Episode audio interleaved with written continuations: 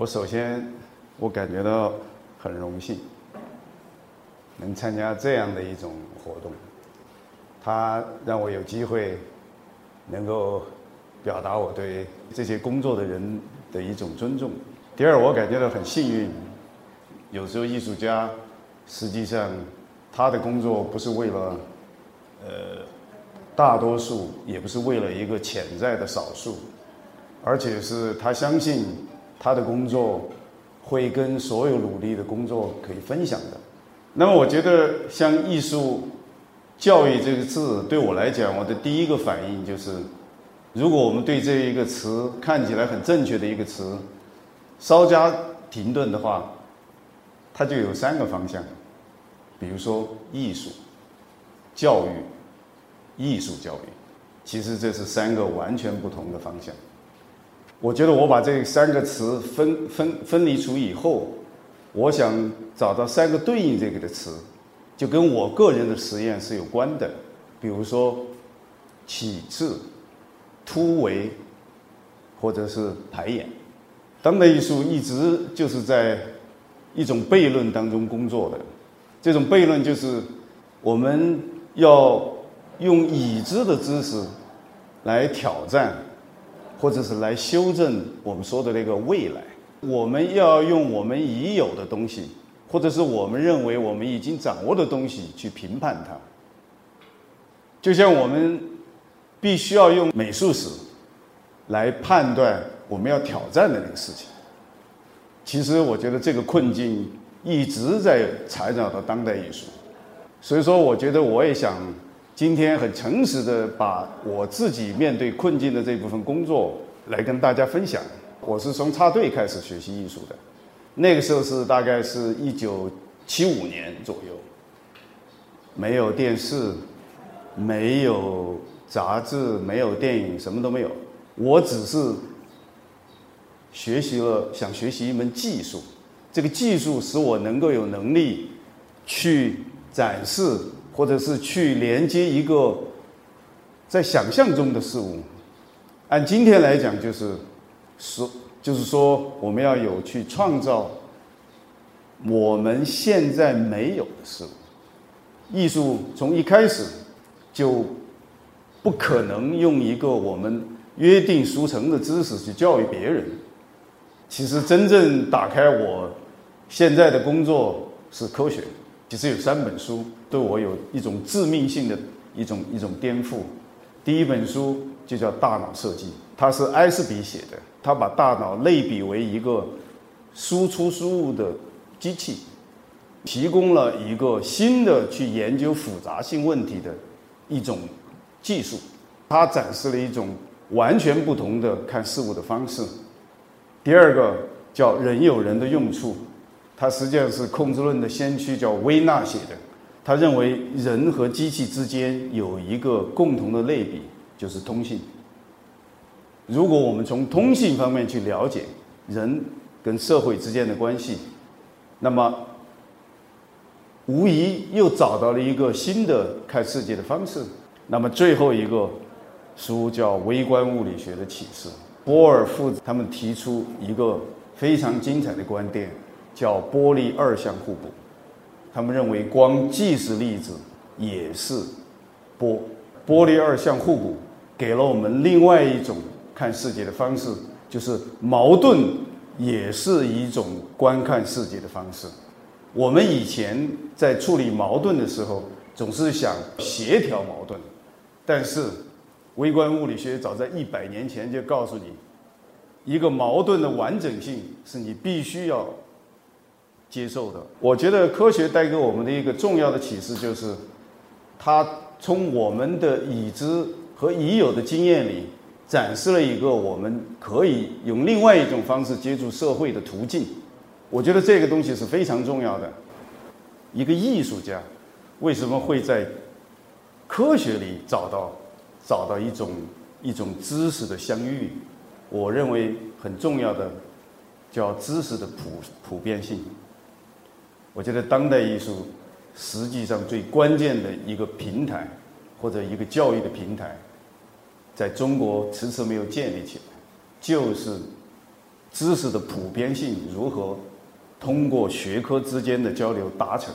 我们美丽的中国，志愿人员要去贫困山区，它非常吸引我，就是因为我很，我非常非常对实践的这个行动感兴趣。因为任何事情如果摆脱了这个，只谈我们的可能性的话，我觉得对我来讲毫无意义。它对教育也毫无意义，对当代艺术也毫无意义。其实，当代艺术早在三十年前，在全世界所有的艺术家都是用同样的方式在工作。在中国，我觉得它还停留在由美术史和艺术史来告诉你，比如说用某一种工具所限定的一种工作，比如说油画、版画，然后。创造出一系列的特殊性经验，然后大多数的人由于没有受过这种特殊性的教育，他就没有办法接触到这种特殊性的经验里。今天艺术已经不仅仅是一个学科里的事情，艺术跟教育在这一点上，它真的达成了一个一致，就是它是一个社会新的知识和社会和个人之间的一个新的一个。粘合剂，我们都注意到 d a m o n h u r s t 的市场天价，但是你研究一下 d a m o n h u r s t 他在学校二年级就开始试着用科学和艺术之间的这样的一个综合去考虑艺术。大家都知道他有一个很著名的作品，他把一个金鱼泡到福尔马林里。当时所有人都认为这是残暴或者是暴力。我第一次看见这个这个作品，它旁边的名字的时候，它的名字很长。当时我的英语不足以能够能够理解这个很长的名字，我就找了一个英语的专家，他告诉我，他说这个名字非常难懂，但是是一个哲学命题。它的大概意思是：生前如此凶猛的一个动物。他会在生前想到他死后是这样的，这是一个跟英国传统的人类学、人种志学和博物学有关的一个知识。我为什么谈到这个呢？就是我们可能只是用一种市场的价格去理解了戴蒙赫斯特，但是戴蒙赫斯特创造这样与众不同的作品的时候，他恰恰。是超越了我们现在对艺术的这种普遍的认识，他恰恰是用另外一种方式在思考艺术的。有个人问过我一个问题：怎么能够理解艺术？所以说，我说那你是怎么做这个工作的？他说他在看任何展览之前，他要做功课，去网上查这个人在想什么，这个人在干什么，然后这个时候他才开始进来面对他。所有的作品，但是你知道这个时候犯了一个致命性的问题，就是这个时候是你在网上查的这些知识和你跟作品之间已经有一个隔离，就是你你已经不可能直接面对他。拉图尔在二十年前在法国就试图建立把科学的方法、哲学的思考和艺术的实践三者。放在一起共同工作，其实我觉得我在我的工作时一直是用这样的方法在工作。我当时回答这个观众好像是这样说的：我说实际上每个人都有自己的知识，这个时候你再做学问，我再做功课，其实这个知识都是你临时抓来的。那么最后，就算是你理解了艺术。可能你永远是处于一种临时性的知识来理解，这样的话我觉得很不公平。就是为什么我们无法真正用自己的记忆和知识去理解我们面对的任何事情？我觉得艺术不需要媒介。这句话的真实含义是：艺术不需要用解释去阻挡。我们在谈科学和艺术。其实科学艺术从来就是在一个起点上的，就是因为它都都必须面对可能性，它都必须挑战已知，而且我们现在大多数做的工作，可能面对的是一个互通情报，比如说把科学的领域的事情告诉艺术界，艺术界事情告诉科学界。其实艺术和科学都在面对这个东西，就是现在没有的，我们怎么去思考，或者我们怎么把它创造出来？我觉得真正的当代艺术，现在它就是在做这一个。从哪儿开始学习艺术？学校的知识都讲的，艺术来自于生活，必须要反映生活。那这句话什么意思呢？就是艺术是反映生活的工具。那么我们再往前走一步，我们形容一个艺术家好还是坏，我们会用这样的一套语言说：这个艺术家，这个通过他的艺术，反映了他的世界观，反映了他的哲学态度。你看，这个时候艺术还是工具。然后我们面对基本的群众层面的时候，我们还会说：啊，我们通过艺术看到了美好的生活。你看，艺术还是工具，也就是说，艺术就一直没有作为一个可以判断的主体。所以说，如果艺术不是主体的话，那么它永远就不可能当艺术本身来判断。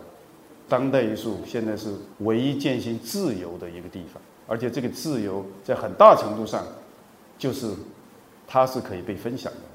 这个自由的分享就是普世价值。我举个例子，不是说这个艺术摆在这个屋子里就好，拿出来了放到另外一个地方，怎么它就不好了？或者说在这个地方好，在美国就不好，在美国好，在英国不好。其实这里边它就是受到了某一种特殊性的保护。当艺术必须要靠特殊性保护的时候，我认为它是腐败的。那么什么是真正的当代艺术？举个例子。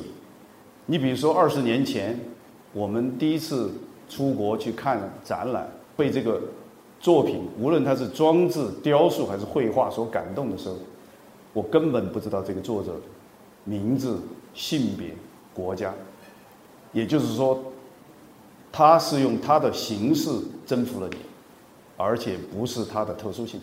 那么我当看了这个作品的时候，我第一，我感觉这个艺术家要走到这一步，他走了很长的时间。他摆脱了任何特殊性，他用他的劳动创造了可交流的形式。我觉得做到这一步非常难。我希望我也是这样的一种艺术家。呃，教教师教育就意味着我有某一种东西可以告诉你，然后你可以按照我的这个方式来做，同时我有权利对你做的满意度估评。但是我觉得这个很荒谬。我觉得我们的大学真的在讲当代艺术吗？没有，我们的博物馆，公共博物馆，不负责对大众介绍介绍当代艺术，媒体也不负责向公众介绍不确定性的经验。在庞大的一个国家里，三个这样的机构都不承担这样的功能的时候，你知道出现什么问题吗？就是公众任何一个人。他直接面对的就是专家。若干次记者说：“说艺术家是不是就是要挑衅、挑衅公众？”我说：“你知道，我这辈子活到现在，我都不知道公众在哪儿。真的，就是这个问题是个伪命题。